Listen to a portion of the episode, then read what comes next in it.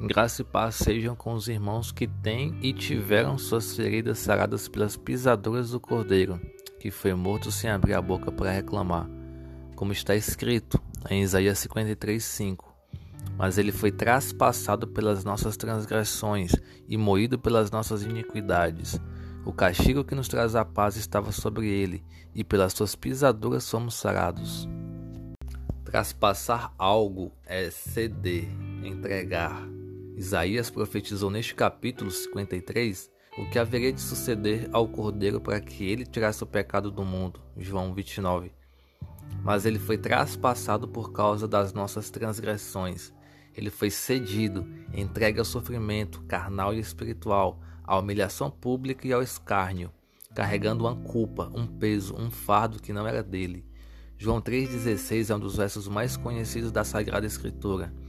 Ao ler Isaías 53,5, podemos nos perguntar o porquê de Deus ter entregue seu Filho por nós, enfermos. Este verso, então, nos responde esse questionamento. Lendo-o, percebemos que Deus deu, concedeu, traspassou o seu Filho unigênito para que todo que nele crê não pereça com a sua doença, com a sua enfermidade, as suas transgressões, mas tenha a vida eterna. Sabemos que o salário do pecado é a morte. Romanos 6:23a. Então, se fazia necessária a nossa morte para que pagássemos pelas nossas transgressões. Porém, sem culpa, foi Cristo quem morreu. Ele pagou nossa dívida com a morte. E pela graça nos concede a vida eterna pelo dom gratuito de Deus. Romanos 6:23b. E mais, pelas suas feridas fomos sarados. Isaías 53:5b.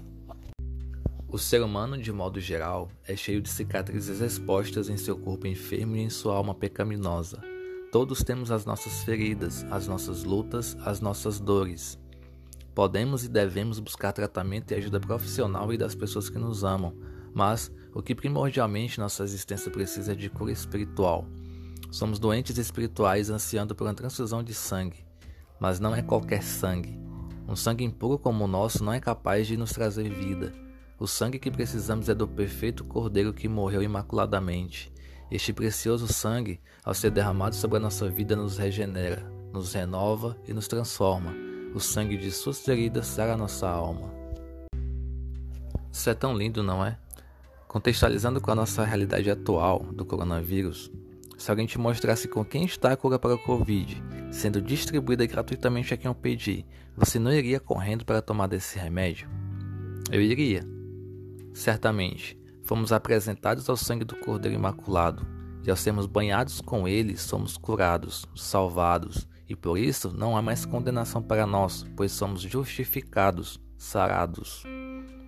E a nossa vida deve ser vivida com o objetivo de mostrar às pessoas onde está essa cura e a salvação para as vossas almas.